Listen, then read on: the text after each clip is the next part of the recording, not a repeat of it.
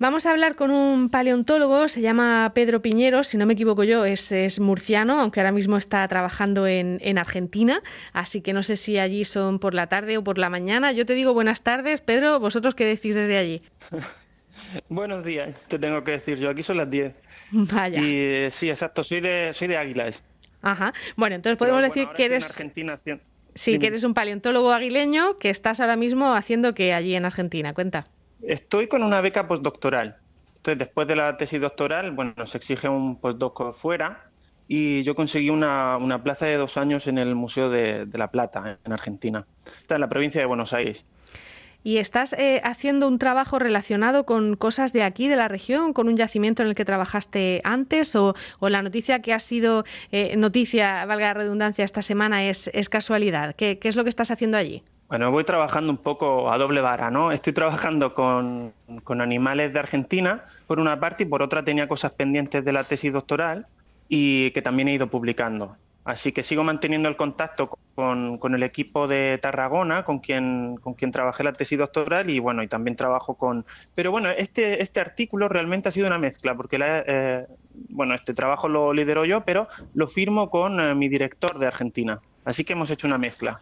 El trabajo donde publicamos la nueva especie de, roedor que, hemos encontrado en Baza y en Librilla. Ajá. Bueno, y entonces cuéntanos, eh, esta nueva especie de, roedor que habéis encontrado, eh, ¿la habéis encontrado en esos dos, en esos dos lugares? En realidad la especie eh, es una peculiaridad porque normalmente cuando se descubre una nueva especie no aparece tan distribuida como esta.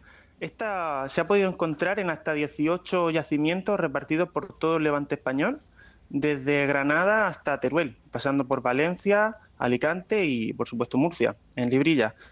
La población que hemos encontrado en Librilla, en el yacimiento que se llama Sifón Pista, que tiene 4,6 millones de años, eh, serían los ejemplares más antiguos de esta nueva especie. Eh, es decir, el origen de, de, esta nueva especie en la península ibérica, que bueno, que alcanza los 4,3 millones de años. O sea, tiene entre 4,6 y 4,3 millones de años. Bueno, ¿y cómo era este, este ratón? Era un ratoncito, ¿no? Eh, imagino. Es un ratoncito, exacto, eh, que, del cual solo se conocen sus dientes, porque bueno, al final las especies fósiles de roedores, al menos en Europa, se describen, se describen con la dentición, porque es lo que mejor se conserva en los estratos fósiles y, es lo que además más variabilidad acumula. Por tanto, cada especie tiene unos dientes en concreto, una forma de diente en concreto y un, tamaño en concreto, que te permite asignar cada diente pues, a una especie nueva. Y bueno, y esta, y nueva especie que hemos denominado Paretomis beticus, eh, beticus en honor a la provincia romana de Bética, porque gran parte de la distribución de esta especie está en esta, antigua provincia romana, es decir, Granada y, y en realidad parte de Murcia Em, y, es importante porque nos permite datar yacimientos de una manera muy precisa. Como sabemos eh, el rango temporal de distribución de esta, especie, podemos saber que la próxima vez que encontremos Paritomis beticus en un yacimiento, pues ese yacimiento va a tener entre 4,6 y 4,3 millones de años. vale, o sea que, y, oye, ¿qué más sabemos? Es un, es un ratoncito muy, muy pequeño, ¿no? Por, por, por lo que miden los dientes, vaya. Es, eh, es un tamaño medio. Eh, es más grande, un poquito más grande que el ratón de campo, Capodemus sylvaticus. Y, ah, sí, lo que te contaba era que solo conocemos los dientes. Y mm, normalmente para saber la forma que tendría, tendríamos que recurrir a los descendientes de este, porque claro, es una especie extinta. Lo que pasa es que el linaje que conforma Paretomis en, en Europa eh, desapareció hace 3 millones de años y medio, más o menos, 3,4 millones de años, cuando se estableció el régimen mediterráneo eh, en, Europa. Y entonces no tenemos descendientes vivos. Ahora bien, lo que podemos hacer es comparar estos dientes con ejemplares vivos que tengan más o menos una forma parecida y decir, ah, mira, pues se parece a este bicho, se parece a tal otro. Y en este caso se estaría pareciendo a un ratón actualmente africano, que vive en el África subsahariana. Vale, o sea que nos tenemos que, eh, para imaginárnoslo, tendríamos que recurrir a ese, a ese ratón. Eh, bueno, y, ya una vez que una vez que habéis obtenido este, eh, o que habéis descubierto que es una especie diferente a las que había ya catalogadas, ¿adquiere más importancia entonces este, este yacimiento de, de sifón pista que comentabas? Sí, no solo el yacimiento de sifón pista, porque resulta que hay una serie, una serie estamos hablando, una superposición de estratos paleontológicos en la Sierra del Cura, que van desde 7 millones de años hasta 4,6 millones de años, el último sería Sifón Pista, eh, que todos tienen una importancia bastante grande. porque resulta que es una, serie, una secuencia de hasta 800 metros de espesor, con siete niveles paleontológicos bien datados y en los que todos aparecen, en los que aparecen en todo, en cada uno de ellos, eh, restos de micromamíferos. También algunos de macromamíferos. Hay en algunos que aparece un caballo de tres patas, el que se llamaba Hiparion. Eh, cerquita aparece un hipopótamo. Eh, pero en este caso sería importante porque nos permite estudiar la evolución de pequeños vertebrados desde 7 millones de años hasta 4,6 millones de años. Y en el caso del ratoncito nuevo, pues nos hemos llegado hasta el punto en el que estaríamos en el Plioceno, en el que aparece esta nueva especie.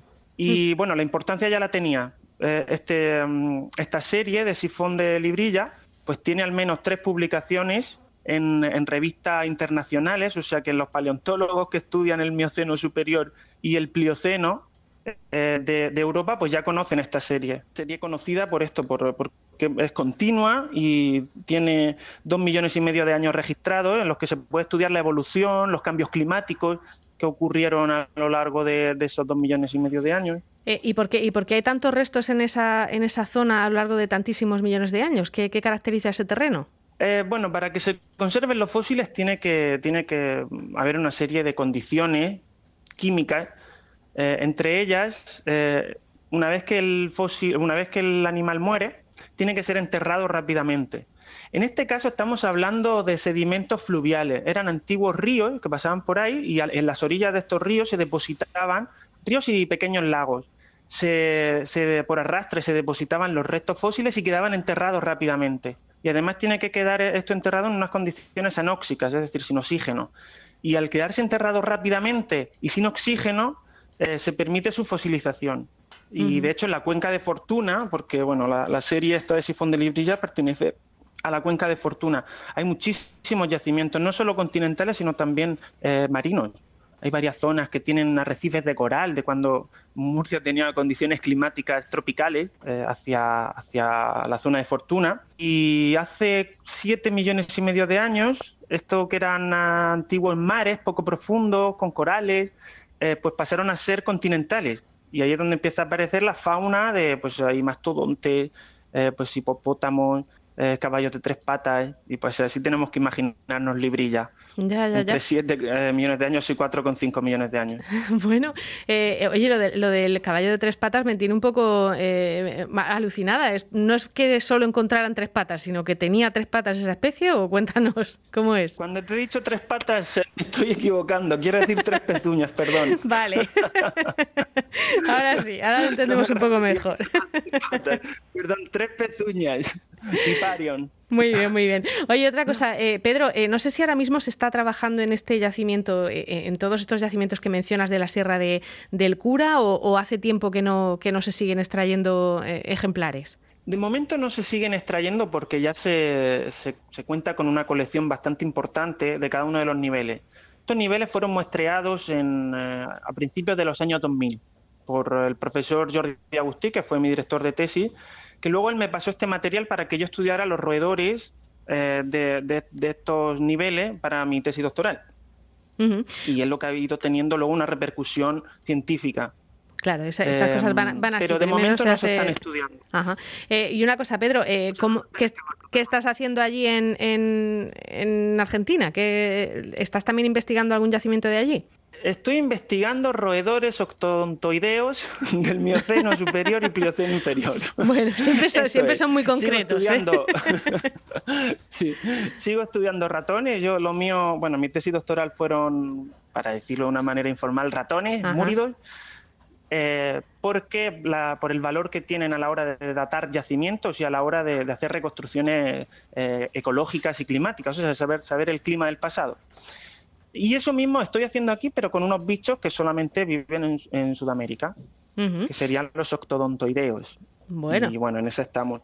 Ah, te quería comentar que no solamente Paretomis veticus nos está diciendo, mm, nos estaría diciendo la edad de, un yacimiento, como hemos dicho, en torno a 4,5 millones de años, sino que como sabemos cuál es su especie ancestral, que esto es Paretomis meini, este es un ratoncito africano que bueno que ya está extinto y que cruzó hacia Europa desde África cuando eh, el, mar Mediterráneo se secó, porque hubo un momento que el mar Mediterráneo estaba seco. Esto se llama la crisis de salinidad del Mesiniense. Y este pequeño ratoncito cruzó hacia Europa y estos serían los ancestros del actual Paretomis. Pero ¿qué pasó? Hace 5,3 millones de años el estrecho de Gibraltar se abrió, se reunió el Mediterráneo, eh, tenemos la, configuración actual del Mediterráneo y no se pudieron volver a mezclar estas dos poblaciones de ratones.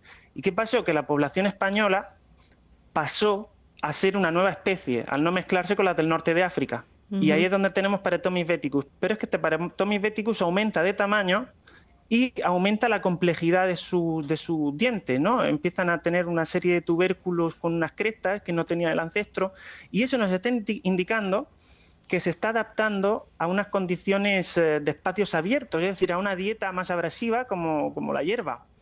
Y lo que nos dice también es que aumenta las eh, disminuye perdón, las temperaturas y eh, desaparecen una serie de bosques para pasar a, ser espacios abiertos herbáceos. Es decir, estamos viendo un cambio climático y este ratoncito nos está diciendo que hubo un cambio climático hace, con hace 4,6 millones de años. ¿Y todo eso lo sabéis con un diente de unos milímetros? Eso con un diente, sí. por, eso digo, cuando se escuche, ¿qué hacen ahí estudiando dientes de ratones fósiles? Bueno, pues hay una serie de cosas que se pueden sacar que son muy interesantes. y, y, bueno, por eso he decidido continuar eh, haciendo el estudio de, estos animales eh, aquí. Bueno, pues eh, muchísimo ánimo, Pedro, y, ya nos, nos seguiremos enterando de todo lo que vas descubriendo en tus investigaciones. Muchas gracias. Sí, yo seguiré haciendo notas de prensa. Muchas gracias a vosotros. Hasta luego, Pedro.